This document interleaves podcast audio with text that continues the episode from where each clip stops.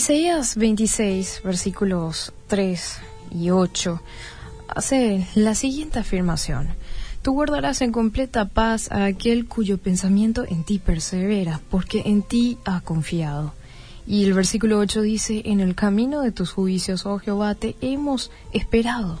Tu nombre y tu memoria son el deseo de nuestra alma.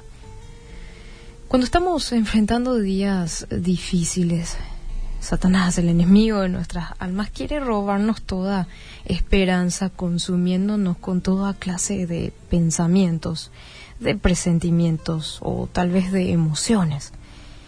Y puede que quedemos atascados en el miedo si nos obsesionamos con los tiempos inciertos o podemos perder el tiempo tratando de descifrar el futuro.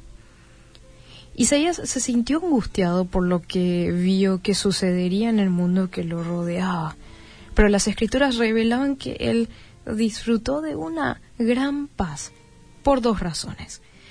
La primera es que Isaías estaba en constante comunión con Dios en oración.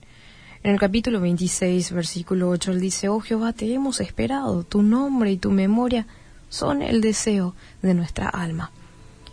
Isaías estaba preparado para cualquier cosa por la simple razón de que oraba en todo tiempo. La segunda razón es que Isaías se abandonó a la simple confianza en el Señor, se entregó a una simple confianza en el Señor, quien obviamente era su roca. Él decía, confíen en Jehová perpetuamente, porque en Jehová el Señor está la fortaleza de los siglos. He aquí Dios es salvación mía, me aseguraré y no temeré, porque mi fortaleza y mi canción es Jehová.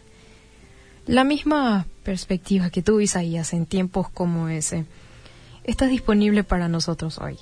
Las promesas de paz se aplican a todos aquellos cuyos pensamientos en Él perseveran. Isaías se adelanta a decirnos cuál es el final de los que deciden confiar en el Señor y dice, y se dirá en aquel día, he aquí, este es nuestro Dios, le hemos esperado y nos salvará. Este es Jehová a quien hemos esperado, nos gozaremos y nos alegraremos en su salvación. A medida que la tormenta ruja alrededor de nosotros, acudamos al Señor en oración, como lo hizo Isaías. Fijemos nuestra mente en Él y dejemos que al mismo tiempo que toma el control de las situaciones que nos rodea, también renueve nuestras fuerzas.